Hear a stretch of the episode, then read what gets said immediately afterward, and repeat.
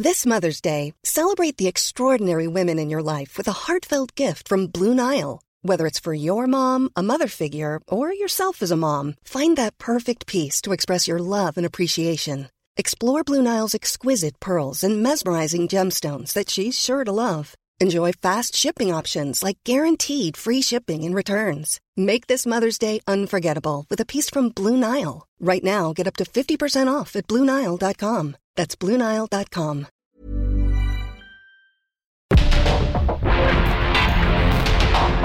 Porque el mundo actual no se entendería sin la economía, las finanzas y los negocios. Acompaña a Mario Maldonado, el columnista de negocios más joven y objetivo del periodismo financiero en su programa. Bitácora de negocios. ¿Qué tal? ¿Cómo están? Muy buenos días. Bienvenidos a Bitácora de negocios. Yo soy Mario Maldonado y me da mucho gusto saludarlos a todos y a todas en este lunes 22 de enero del 2024. Estamos transmitiendo en vivo aquí en la cabina del Heraldo Radio. Muchas gracias por acompañarnos desde tempranito, por madrugar con nosotros aquí a las 6 de la mañana que comenzamos con toda la barra informativa de esta estación del 98.5 de FM aquí en la Ciudad de México y en el Valle de México. Y también nos escuchamos en el interior de la República Mexicana a través de las estaciones hermanas del Heraldo Radio, nos escuchamos en la radio por internet en cualquier lado, en cualquier parte del mundo. Y en el podcast de Bitácora de Negocios también. En las plataformas de podcast estamos. Y les agradecemos sus comentarios, que nos escuchen, que nos, eh, pues sí, que nos envíen sus eh, comentarios a las redes sociales o a mí en lo personal o a mi equipo cuando nos ven en cualquier lado en la calle, en fin. Muchas gracias de verdad porque hacemos este programa con mucho gusto, con muchas ganas, despertando temprano para transmitirles lo más importante de la información y que arranquen bien su día. Sabemos que nos escuchan mucho no solo en las casas, en los hogares, sino en, el traslado hacia sus lugares de trabajo. Así que a todos y a todas de verdad muchísimas gracias, que sea una gran semana, un buen lunes y comenzamos con los Rolling Stones, que bueno, es un buen augurio, ¿no? De que puede ser buen día y buena semana. Esta semana estamos escuchando canciones del más reciente álbum de esta banda emblemática del Reino Unido The Rolling Stones. Esta canción es con Elton John, se llama Get Close. Su disco es Hackney Diamonds. Lo lanzaron en octubre del 2023 y alcanzó el número uno de ventas en el Reino Unido en su primera semana. Estos británicos de The Rolling Stones, que bueno, pues están con música nueva y qué bien que esta legendaria banda y a la edad que tienen los integrantes de los Rolling Stones estén todavía sacando música nueva y dando conciertos. Así que con esa energía y esa vibra que tiene Mick Jagger y compañía. Comenzamos este lunes y le entramos a los temas, le entramos a la información. Vamos a hablar con Roberto Aguilar en unos minutos. Lo más importante que sucede en las bolsas y en los mercados financieros. Las bolsas suben con vigor apoyadas por empresas tecnológicas y las expectativas de datos económicos positivos. Comienza intensa semana de reuniones de bancos centrales, el Banco Central Europeo en la mira. Y el PIB de México crecería 2.2% en el 2024 y 2.1% en el 2025. Eso anticipa un sondeo de la agencia Reuters. Así que interesante todo este asunto. En política internacional también y que nos queda muy cerquita porque está aquí arriba de nosotros, nuestros vecinos de Estados Unidos. También ha habido información relevante como que Ron DeSantis, el gobernador de Florida, se bajó de la campaña presidencial o de buscar la candidatura del Partido Demócrata, del Partido Republicano, perdón, republicanicísimo, eh, y le dejó pues casi que el campo abierto, ¿no? A, a Donald Trump, aunque, aunque todavía tiene eh, competidoras, sobre todo una competidora. Le vamos a platicar de esto en unos minutos. Vamos a hablar con Mariana Campos, directora de México Evalúa, sobre esta reforma al sistema de pensiones que tantos comentarios y tanta polémica ha generado. Vamos a hablar de los pros y contras y sobre todo pues de si hay capacidad del gobierno para entrarle a financiar las pensiones de los trabajadores de la iniciativa privada.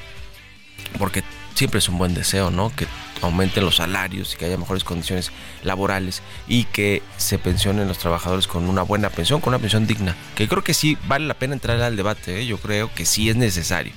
Pero la gran pregunta aquí es si tiene el Estado las capacidades para hacerlo. O qué va, o qué va a pasar, qué es lo que está proponiendo el gobierno, porque con los organismos autónomos no alcanza, ¿eh?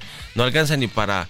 No, no, no sé si decirle ni para un mes de pensiones de, de, de los trabajadores que eh, se pensionan con la nueva ley. Pero bueno, o con la ley actual que está rigiendo el sistema de, ahorro para el retiro. Vamos a hablar con Eduardo Díaz Gavito, vicepresidente de la Comisión de Aduanas y Facilitación Comercial de la eh, International Chamber of Commerce de México, sobre la Agencia Nacional de Aduanas y toda esta polémica que hay sobre si va a ser declarada inconstitucional en un tribunal o, o, o si, si, o si fue constitucional que le hayan entregado a esta agencia la, la potestad de la recaudación de impuestos en las aduanas, porque le pertenece al SAT esa, esa facultad y, y, en fin, y hay como un vacío ahí como el tema de la ley, ¿no? Que la ley es la ley y al presidente y a Morena y a la 4T a veces no les interesa y hacen sus decretazos y después se enteran que bueno, pues había leyes vigentes.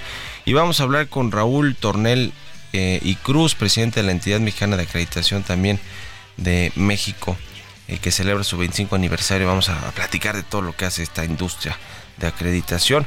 La CFE formalizará alianzas con Carso y ArcelorMittal para transporte y suministro de gas natural ahora que vienen las heladas y estas alertas de eh, la posible escasez de gas natural para México por las heladas en los Estados Unidos. Y bueno, vamos a hablar de otras cosas. Falleció ayer también eh, Jesús Reyes Heroles Garza, el hijo de aquel político emblemático del siglo XX, don Jesús Reyes Heroles y le mandamos un, un, abrazo y solidaridad y nuestro pésame obviamente a sus amigos, a su familia. Y, generó muchas reacciones también eh, entre, entre pues, sus más queridos, eh, los académicos, los diplomáticos, los políticos, eh, los intelectuales. Este, esta muerte, este fallecimiento de Jesús Reyes Heroles. Ayer fue el secretario de Energía, director de Pemex, embajador de México en Estados Unidos. Le vamos a entrar a todos estos temas hoy aquí en Bitácora de Negocios. Quédense con nosotros de aquí hasta las 7. Vámonos al resumen de las noticias más importantes para comenzar este día con Jesús Espinosa. Delegaciones de Estados Unidos y México retomaron en Washington, D.C. las conversaciones que iniciaron el pasado 27 de diciembre en Palacio Nacional ante el número récord de extranjeros que cruzan la frontera común de ambos países. Alicia Bárcena, secretaria de Relaciones Exteriores de nuestro país, afirmó que la atención de la actual crisis migratoria debe hacerse a través de un camino no tomado de cooperación regional con una perspectiva integral y a largo plazo. En el marco de esta visita de una comitiva del gabinete del presidente Andrés Manuel López Obrador a Washington, la organización Human Rights Watch solicitó al gobierno de México rechazar cualquier propuesta de Estados Unidos para expulsar migrantes. El sector empresarial reiteró que sería violatorio del TEMEC y representaría un retroceso para México el desaparecer todos los órganos autónomos, por lo cual propuso explorar alternativas para fortalecerlos. Ante el amago del jefe del Ejecutivo, Andrés Manuel López Obrador, para desaparecer los órganos como la COFESE, el INAI, la CRE y el IFT, entre otros, el presidente de la Confederación de Cámaras Industriales, José Abugaber, señaló que lejos de desaparecerlos, se tienen que fortalecer porque eso ayuda a la transparencia y a la vida democrática del país. En este mismo tema, el sector privado, así como expertos, coincidieron en que ante la posibilidad de que se eliminen estos organismos autónomos del país, como será propuesto por el presidente López Obrador el próximo 5 de febrero al Congreso, es necesario entablar un diálogo para resaltar los beneficios de los mismos. Para que México pueda capitalizar el fenómeno conocido como nearshoring, de acuerdo con la Asociación Mexicana de Energía, es necesario incorporar más de 37 gigawatts de capacidad eléctrica, equivalente a una inversión por 41.500 millones de dólares.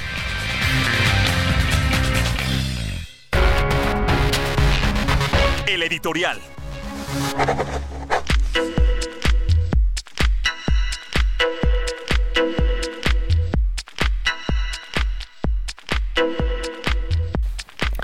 Bueno, esta semana hay sorpresas en el ámbito político empresarial, ¿eh? porque va a regresar a México a un evento público, aunque es de una empresa privada, de una firma privada, Ernesto Cedillo, el expresidente mexicano. Y mire qué timing, justo en el momento en el que el presidente el observador está hablando de reformar aquella eh, ley, eh, aquella, pues sí, cambio constitucional, reforma que hizo Ernesto Cedillo, que promovió como presidente de la República eh, en los noventas para, pues, cambiar precisamente al, al régimen que tenemos hoy de, de afores, al, al régimen que tenemos hoy de pensiones, y tanto lo ha criticado el presidente que lo quiere reformar. Y pues viene Ernesto Cedillo digamos que el timing empató porque esta invitación a ser el orador principal a ofrecer una conferencia magistral en un foro de Actimber esta empresa financiera eh, pues eh, digamos que esa ya estaba planeada para estas fechas pero el, el timing el entorno el contexto es inmejorable por lo que tiene que ver con alusiones directas del presidente del observador a estas reformas, que hizo también la de los ferrocarriles, la privatización, que ahora el presidente quiere echar a andar siete rutas de ferrocarriles de pasajeros, de trenes de pasajeros en las concesiones que tienen actualmente los ferrocarriles de carga. Y bueno, viene Ernesto Cedillo, le decía, pues parece que es la primera vez que viene a hablar de temas en México, porque ya lo había hecho y también recientemente en los eh, en el último año lo había hecho ya en otros foros internacionales y había criticado ¿eh? La gestión de la pandemia de países populistas, populistas e ineptos o gobiernos populistas e ineptos de América Latina, obviamente de México, y le respondió en todas, ¿eh? el presidente López Obrador, con el FOBAPROA, con el tema de los ferrocarriles, eh, también en, en, en España hubo un foro el año pasado donde estuvo Calderón y Cedillo, y también se le fue eh, con todo, se le fueron con todo estos dos expresidentes al gobierno de la 4 y eh, le respondió también el presidente. Y en noviembre, que fue la última referencia, también Ernesto Cedillo en un foro del Instituto Pearson de la Universidad de Chicago dijo eh, cuáles eran las cualidades que debería tener en su opinión el próximo presidente de México y obviamente todas son contrarias a las del, a las del actual presidente López Obrador. Y bueno le respondió de nueva cuenta López Obrador. Así que ya vamos a ver qué sucede ¿eh? es el miércoles aquí en la Ciudad de México va a estar también el expresidente del gobierno español José María Aznar pero va a estar interesante el regreso de Ernesto Cedillo y lo que eh, pueda resultar en Palacio Nacional obviamente va a tocar el tema del presidente. Eh, y vamos a ver, ¿eh? Vamos a ver. Mire, Actimer, me acuerdo en el 2018 y yo fui a esa conferencia. Invitaron a Rogelio Ramírez de la O, que todavía no era el, el secretario de Hacienda electo, propuesto, pero sí un asesor cercanísimo al observador. Eh, y en su momento, esto fue en octubre del 18, en la transición ya del gobierno de Peña Nieto al observador y pues invitaron a Ramírez de la Osa. Son plurales los Actimernos, como que estamos viendo ahora que van a invitar a Cedillo solo para ver qué dice del observador. O sea, sin duda alguna es una voz que vale la pena escuchar. Este tecnócrata, ¿no? En palabras de, en palabras del. ¿Ustedes qué opinan? Escríbanme en mis cuentas de redes sociales, en la cuenta arroba Mario Malen X y también en arroba Heraldo, Heraldo Radio. Vámonos a otra cosa. Mario Maldonado en Bitácora de negocios. Bueno, vamos a hablar con Mariana Campos, como todos los lunes, cada 15 días aquí en el programa. ¿Cómo estás, Mariana? Ella es directora general de México Evalúa. Mariana, buenos días. Muy buenos días, Mario. Me da mucho gusto saludarte a ti y a tu auditorio. Igualmente. Todo muy bien por acá. Qué bueno. Pues justamente para hablar de esta reforma de pensiones, que el régimen que tenemos actual eh, y que es criticado por el presidente López Obrador por esta tasa de reemplazo muy baja. ¿Cómo lo ves? ¿Hay, espacio para, en las finanzas públicas para eh, que el gobierno le entre a financiar pensiones?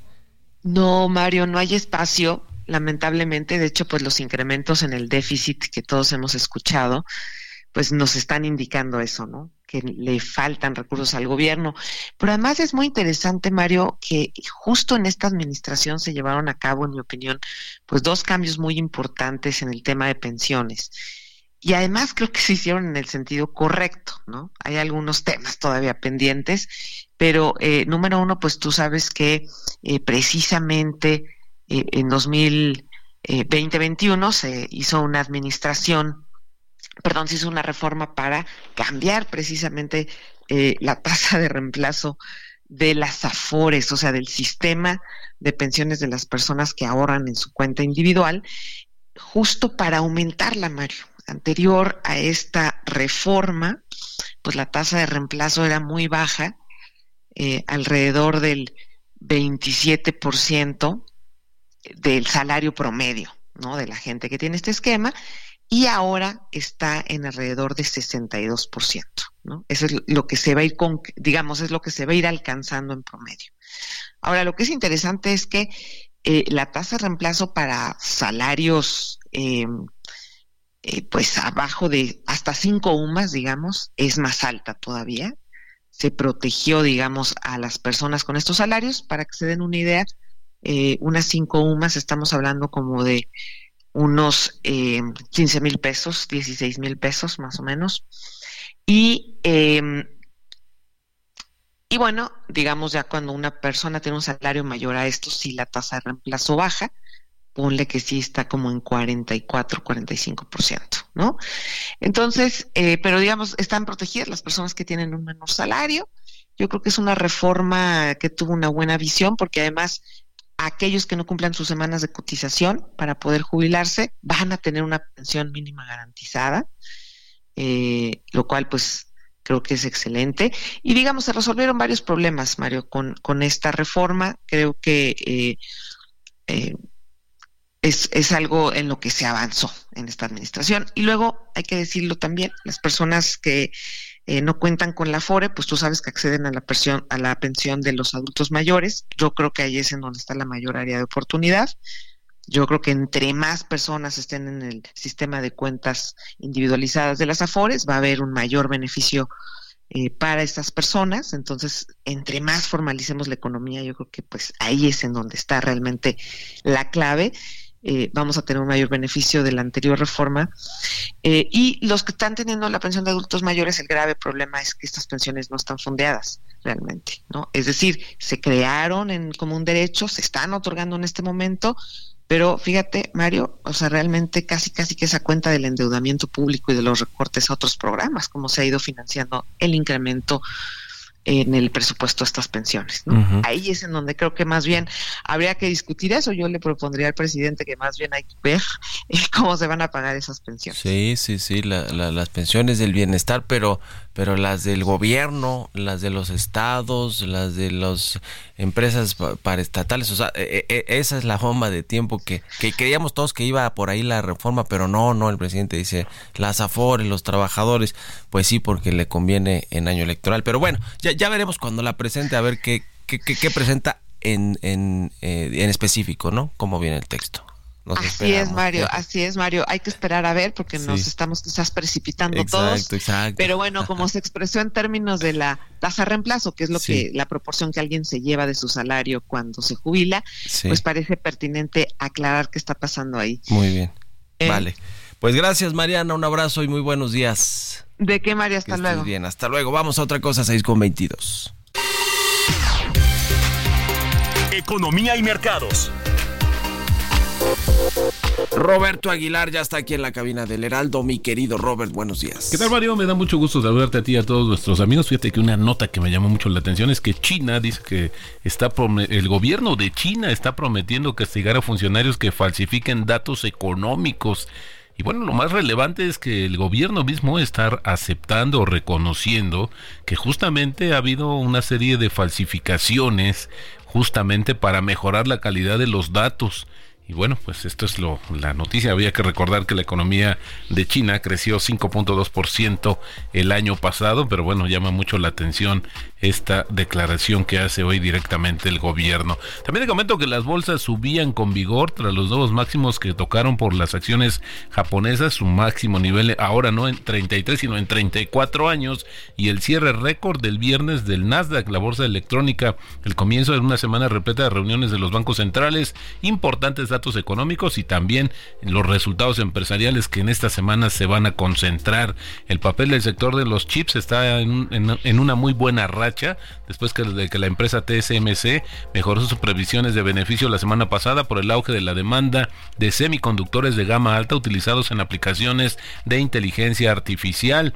Justamente te decía que el índice Nikkei japonés alcanzaba un nuevo máximo de 34 años, mientras que el récord alcanzado el viernes por el índice Standard Poor's 500 de Estados Unidos también animaba a los inversionistas, a pesar de los continuos indicios del recalentamiento del mercado asiático. La subida era muy generalizada en Japón. 207 de las 225 acciones que componen el índice subían. También te comento que el Banco Central Europeo se reúne este jueves y se espera que mantenga estable su política monetaria.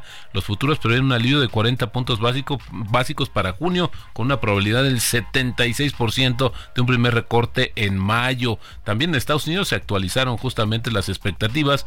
Esta semana entra ya en un periodo de silencio la Reserva Federal antes de la reunión del 30 y 31 de enero.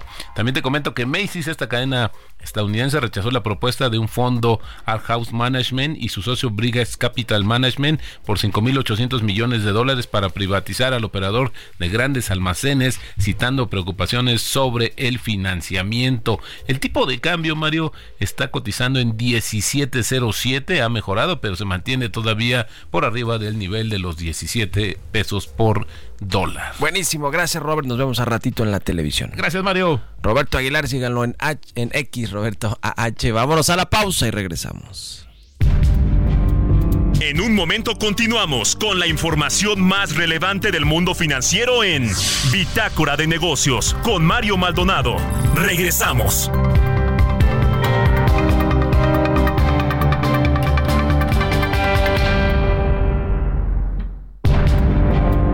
Estamos de vuelta en Bitácora de Negocios con Mario Maldonado. Ya estamos de regreso aquí en Bitácora de Negocios. Son las 6 de la mañana con 31 minutos, tiempo del centro de México. Y regresamos escuchando un poquito de música. Antes de irnos con información en esta segunda mitad del programa, escuchamos a The Rolling Stones con Elton John. Se llama Get Close esta canción. Y vamos a escuchar eh, esta semana canciones del disco Hackney Diamonds de los Rolling Stones, que es su disco más reciente, lo lanzaron en octubre pasado y bueno, pues se posicionó ya en las listas de popularidad esta, este, algunas canciones de este disco Hackney Diamonds de The Rolling Stones. Vámonos con esto al segundo resumen de noticias con Jesús Espinosa. El presidente Andrés Manuel López Obrador descartó que la Comisión Nacional de Derechos Humanos se vea afectada en la reforma para desaparecer los organismos autónomos que presentará ante el Congreso el próximo 5 de febrero. Datos del Instituto Nacional de Estadística y Geografía revelaron que la economía mexicana habría mostrado un ligero crecimiento mensual en diciembre pasado. El indicador oportuno de la actividad económica mostró un I'm Sandra, and I'm just the professional your small business was looking for. But you didn't hire me because you didn't use LinkedIn jobs. LinkedIn has professionals you can't find anywhere else, including those who aren't actively looking for a new job but might be open to the perfect role, like me. In a given month, over 70% of LinkedIn users don't visit other leading job sites. So if you're not looking on LinkedIn, you'll miss out on great candidates like Sandra. Start hiring professionals like a professional. Post your free job on linkedin.com/people today. Crecimiento de apenas 0.1% mensual en diciembre de 2023. De esta manera, la economía de México habría mostrado un crecimiento al cierre del año, luego del pronóstico de una contracción de 0.4% en noviembre. Y durante noviembre del año pasado, periodo de promociones y descuentos, destacando el Buen Fin y el Black Friday, los componentes del consumo privado registraron avances, aunque en niveles modestos. De acuerdo con datos desestacionalizados del INEGI, las ventas minoristas crecieron 0.07% en el penúltimo mes del 2023, tras un aumento previo de 0.75%. La Organización Mundial del Turismo vaticinó que el número de turistas internacionales superará este año el nivel previo a la pandemia del COVID-19 gracias a la recuperación del sector en Asia y pese a los conflictos internacionales. Unos 1.300 millones de turistas viajaron al extranjero el año pasado, un 44% más que en 2022 y una cifra que equivale a un 88% del nivel en 2019 antes de la pandemia de COVID-19. Entrevista.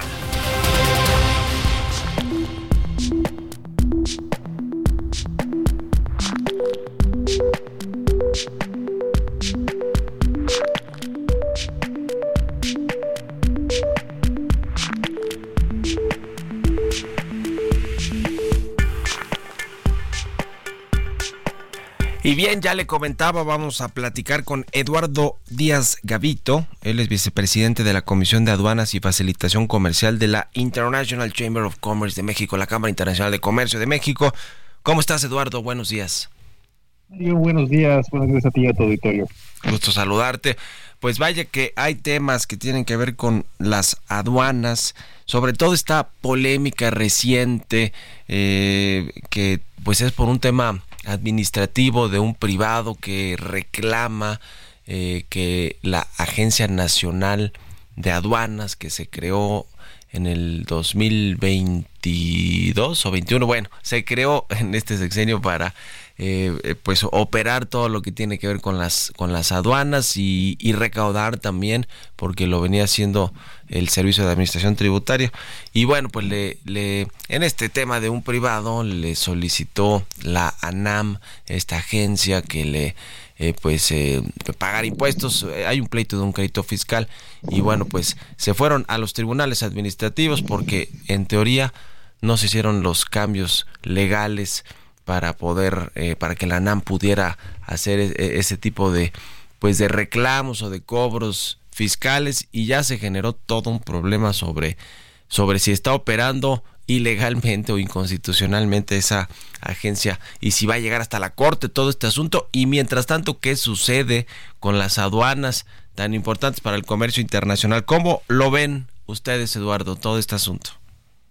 Claro que sí, Mario. Fíjate que desde, el principio, desde la creación de la NAM, justamente hubo este, este tipo de dudas de su, de su legalidad o no. Porque al contrario de lo que ocurrió cuando se creó el Servicio de Administración Tributaria, la Conducef y otro tipo de organismos, ahí hay leyes emitidas por el Congreso que, que, facultan a las autoridades hacer pues el cobro de impuestos, las revisiones, etcétera, etcétera. En este caso, eh, hubo un primer intento el 14 de julio del 21, bien decías, donde se crea la NAM, pero eh, meses después, eh, en diciembre de ese año, sencillamente se emite un reglamento interior donde se crea la NAM y se le dan todas las facultades de control de aduanas, cobro de contribuciones y demás pero sin este asidero en una ley emitida por el Congreso. Y pues sí, esta sentencia que ha estado dando vueltas en el, en el medio, básicamente lo que dice es, pues el Congreso le dio las facultades al SAT para el, para el control de las aduanas, para el cobro de las contribuciones, y un reglamento interior, por más que haya sido expedido por el presidente, pues no le puede dar esas facultades a una nueva autoridad que es la NAM sobre el SAT. Entonces, pues efectivamente hay este eh, primer precedente de un tribunal colegiado en donde ya mete ruido, pero bien decías también, esto en principio solo le beneficia al particular que se fue a inconformar. Entonces, esto no quiere decir que las aduanas dejen de operar, ni que la NAM eh, eh, ya, ya vaya de salida, ni mucho menos, pero sí es un precedente muy importante en el medio. Sí, claro que sí lo es. Eh, y, no sé si entre, más allá de que no va a desaparecer y que van a poder seguirse, eh, digamos, los procesos normales de, de importaciones o exportaciones a través de las aduanas mexicanas, lo cierto es que sí genera también cierta incertidumbre y no sé si pueda generar incluso un precedente para algunos otros eh, empresarios que tengan asuntos fiscales, de cobros fiscales, que se vayan a subir a esta decisión de un juez de un tribunal administrativo y que o, que si esto pueda llevar llegar finalmente a la Suprema Corte de Justicia de la Nación. Esto de alguna manera genera también incertidumbre o podrían aprovecharlo algunos otros empresarios también para subirse a esta eh, inconstitucionalidad que está planteando el, juez del tribunal, ¿no? Sí, eh, lo primero que podría ocurrir es que eh, la, autoridad impugne esta decisión. la impugnación solo se puede hacer ante la Suprema Corte, quien pudiera revisar el, el caso y si, bueno, ocho ministros de la Corte coinciden en la inconstitucionalidad de la entonces sí tendríamos una declaración general de inconstitucionalidad, por ejemplo, y eso sí sería un, problema mayúsculo. Eh, esta es decisión de la autoridad si va a, subir a la corte o no.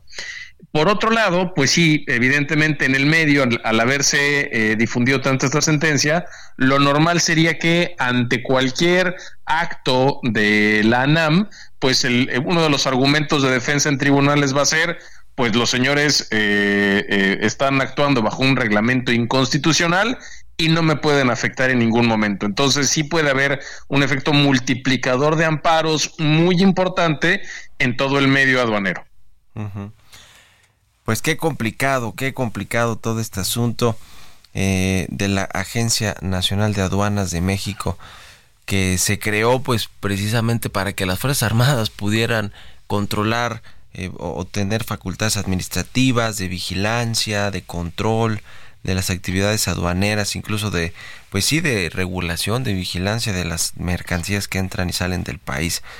Así que, pues bueno, vamos a ver cómo, cómo, cómo eh, digamos, qué precedente sienta todo esto y si, y si, pues como dijimos, ¿no? Esta sentencia que solamente tengo entendido que protege a esta, em, este quejoso empresa privada contra la reclamación de ese pago de impuestos, pues si, si esto se puede hacer eh, se puede extender más o si llega finalmente a la corte que, que sería pues un dolor de cabeza yo creo que para la ANAM y para las Fuerzas Armadas que están eh, detrás de esta agencia de aduanas.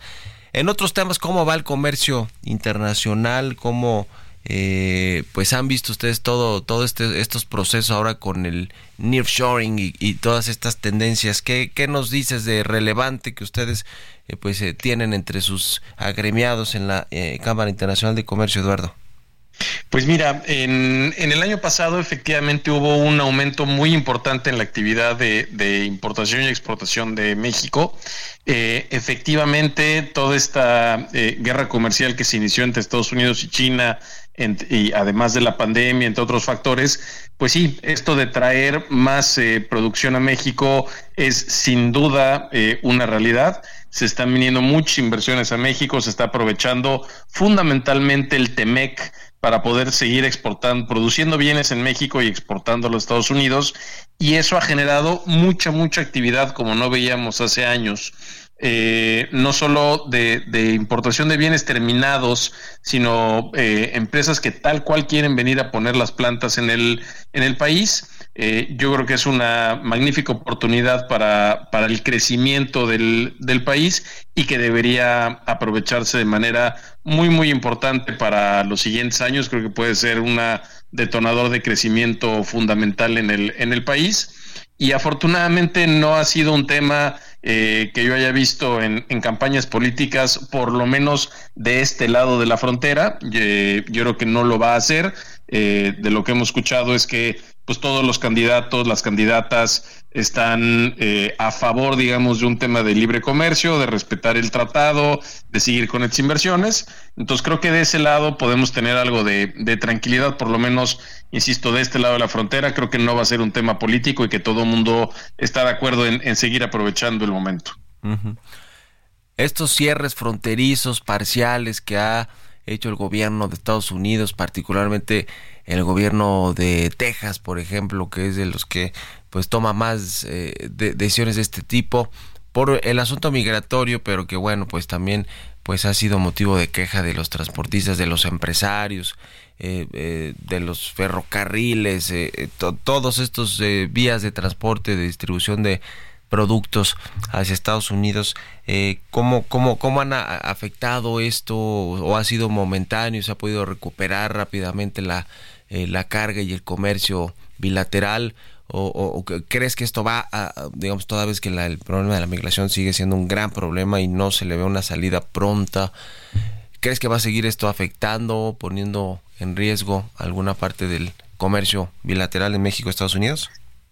Mira, yo creo que estas medidas eh, que llegan a los periódicos inmediatamente tienen eh, parte de, política y tienen parte de tema técnico, ¿no? Eh, efectivamente se han cerrado las aduanas. Básicamente lo que dicen las autoridades de Estados Unidos es lo que necesitamos es personal para que nos ayuden a desahogar el tema migratorio, ¿no? Este, en Estados Unidos es la misma agencia el, Customs and Border Protection Agency, el CBP famoso, ellos ven al mismo tiempo aduanas y migración.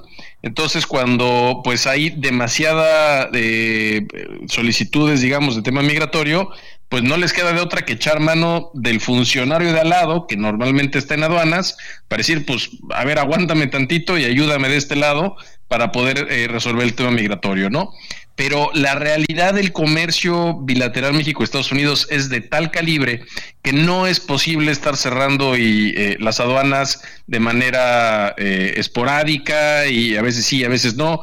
Eh, el, el, comercio es de tal calibre que tiene que seguir fluyendo. Entonces, estos cierres temporales, realmente como los hemos visto, es para atender algún tema súper fundamental de, de, emergencia en algún otro punto fronterizo e inmediatamente las tienen que volver a abrir eh, porque si no sencillamente se colapsan las, las cargas, ¿no? La última que tuvimos fue el cierre de aduanas eh, eh, por vía de ferrocarril y la verdad es que por los pocos días que estuvo cerrado el desorden fue total eh, y afortunadamente, bueno, eso ya está restablecido, pero sí es muy importante eh, mantener abierto el, flujo comercial, eh, en adición a efectivamente atender el tema migratorio, pero lo importante es que no se mezclen ambas agendas, porque cuando se empiezan a mezclar temas políticos con los meros temas técnicos, ahí es donde la incertidumbre para el sector empresarial es terrible y, efectivamente nadie, nadie gana en esas situaciones. Bueno, pues muchas gracias, Eduardo Díaz Gavito. Estamos en contacto, si nos permites, y muy buenos días. Gracias, Mario. A órdenes y buen día a tu auditorio. Un abrazo. Hasta luego. 6 con 46 minutos. Vamos con las historias empresariales. Historias empresariales. Le decía que la Comisión Federal de Electricidad formalizó sus alianzas con Grupo Carso y ArcelorMittal para ampliar su capacidad de transporte y suministro de gas natural a México. Nos platica del tema Giovanna Torres. A través de un comunicado enviado a la Bolsa Mexicana de Valores, CFE detalló que su alianza con la empresa propiedad de Carlos Slim se hizo a través de su subsidiaria Gasoducto Centauro del Norte, con la que firmó convenios de inversión y desarrollo, así como un contrato de servicio de transporte de gas natural. A través de este último, desarrollarán, construirán y operarán un gasoducto con una longitud aproximadamente de 416 kilómetros. El documento detalla que con este proyecto, la Comisión Federal de Electricidad garantiza el suministro de gas natural a las centrales eléctricas del norte del país, tanto actuales como las nuevas en etapa de construcción actualmente, detalla el documento. En un comunicado anterior, la CFE refirió que el proyecto con el empresario mexicano de origen libanés permitirá la contratación de 700 personas entre Sonora y Mexicali, Baja California. La empresa productiva del Estado también informó que a través de su filial CFE Energía, que firmó un contrato para proveer gas natural a la empresa Acerol Mital, el mayor consumidor industrial de este energético en México. Detalló que el monto del contrato asciende a cerca de 240 millones de dólares para proveer 160 millones de pies cúbicos diarios para los próximos 12 meses. Esta es la primera vez que una empresa del grupo CFE vende combustible a la empresa de acero localizada en la Lázaro Cárdenas, Michoacán, en donde produce varilla, alambrón, palanquilla y planchón. También opera mina en Sonora y Sinaloa. Durante el 2022, la compañía europea cerró con una producción de 4 millones de toneladas de acero crudo y una producción de 4.5 millones de toneladas de mineral de hierro. Para Bitácora de Negocios, Giovanna Torres.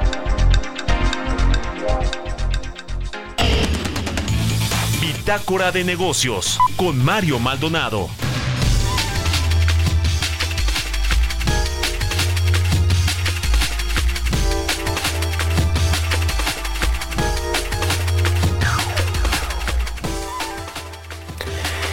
Y vamos a platicar ahora con Raúl Tornel y Cruz, presidente de la entidad mexicana de acreditación que está celebrando su 25 aniversario. ¿Cómo está Raúl? Buenos días. Buenos días, Mario, a tus órdenes. Gusto saludarte. Pues primero, felicidades y segundo, cuéntanos un poco más de la entidad mexicana de acreditación, de todo lo que hacen, de la importancia que eh, tiene su, su participación, sus acreditaciones emitidas en diferentes industrias del país. Sí, cómo no. Mira, eh, la entidad mexicana de acreditación es la primera entidad de gestión privada en nuestro país que tiene como objetivo acreditar a los organismos de evaluación de la conformidad, que son los laboratorios de ensayo, laboratorios de calibración, laboratorios clínicos, organismos de inspección y organismos de certificación, así como los proveedores de ensayos de aptitud y a los organismos verificadores y validadores de gases de efecto invernadero. Eh, también a los productores de materiales de referencia y a la autorización de buenas prácticas de laboratorios. Orgullosamente la EMA cuenta con los máximos reconocimientos internacionales por el Foro Internacional de Acreditación, la IAF, y la Cooperación Internacional de Acreditación de Laboratorios, la ILAC, y los regionales de acreditación eh, en Asia-Pacífico, la APAC, y la Cooperación Interamericana de Acreditación, la IAC. Eso quiere decir que EMA está reconocida a nivel mundial, las acreditaciones que EMA otorga a los organismos de certificación, a los laboratorios o de ensayos o a las eh, empresas que certifican producto para exportar es reconocida en todo el mundo. Eso es importante ahora que hablábamos en, en una entrevista anterior sobre la exportación y, y el comercio internacional de México. Eh, además, ustedes están en 15 países, ¿no? O sea, no, no tienen una presencia global importante y, todas estas certificaciones eh, eh, y reconocimientos a su trabajo, pues, digamos, les ayuda también a, a, que muchos de estos estándares internacionales que son que son pues muy muy precisos no para para generar o emitir acreditaciones pues ustedes estén dentro de, de todos esos estándares Sí, mira, orgullosamente las acreditaciones de EMA han llegado a más de 15 países, como China, Ecuador, Guatemala, Corea del Sur, Estados Unidos, etcétera, Alemania, Francia. La presencia global del organismo ha obtenido reconocimientos internacionales y ha sido avalada por más de 100 países. Es importante mencionar que los, los certificados emitidos por un organismo acreditado por la entidad mexicana de acreditación son reconocidos a nivel mundial. Entonces, si tú vas a exportar un producto a España o a, China y obtienes un certificado emitido por un organismo que está acreditado por la EMA, este certificado es reconocido y te abre las puertas para la exportación a donde esté reconocido todo esto y que son más de 100 países. Pues muy bien, muchas felicidades. ¿Qué van a hacer en este 25 aniversario? Eh, ¿Cómo van a celebrar y, qué, y qué planes tienen también de crecimiento, de expansión para los próximos 25? Bueno, no, para el, el corto plazo, para eh, este y el siguiente año.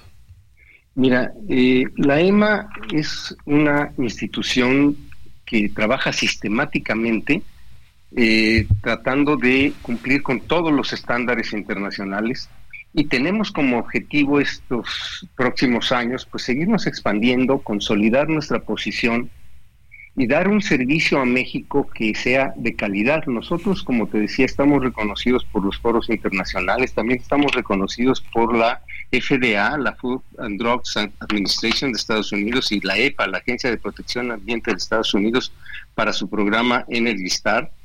Y este, nosotros podemos emitir, eh, acreditar a certificadores que puedan emitir documentos que sean reconocidos a nivel mundial y nuestra idea es seguirnos expandiendo en, todos los países que podamos, seguir acreditando en el exterior y sobre todo en México dar la garantía de ética que requiere este proceso.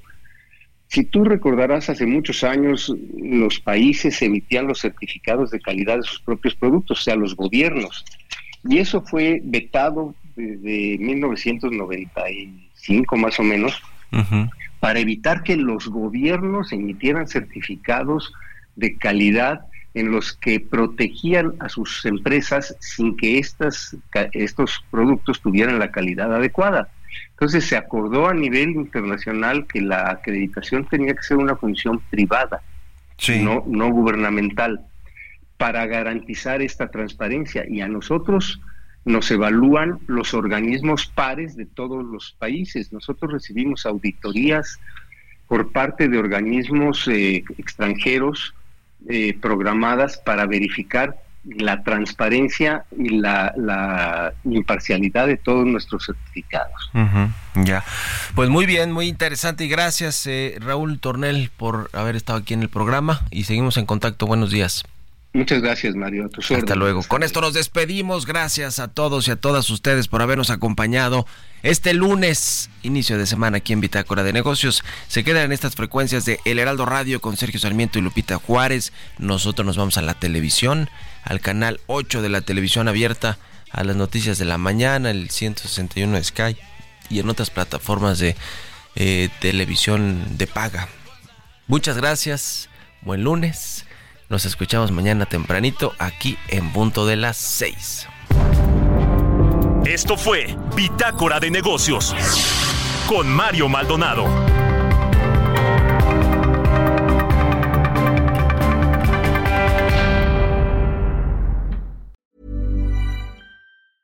Planning for your next trip? Elevate your travel style with Quince. Quince has all the jet setting essentials you'll want for your next getaway, like European linen premium luggage options, buttery soft Italian leather bags, and so much more. And is all priced at 50 to 80% less than similar brands. Plus, Quince only works with factories that use safe and ethical manufacturing practices. Pack your bags with high-quality essentials you'll be wearing for vacations to come with Quince. Go to quince.com/pack for free shipping and 365-day returns.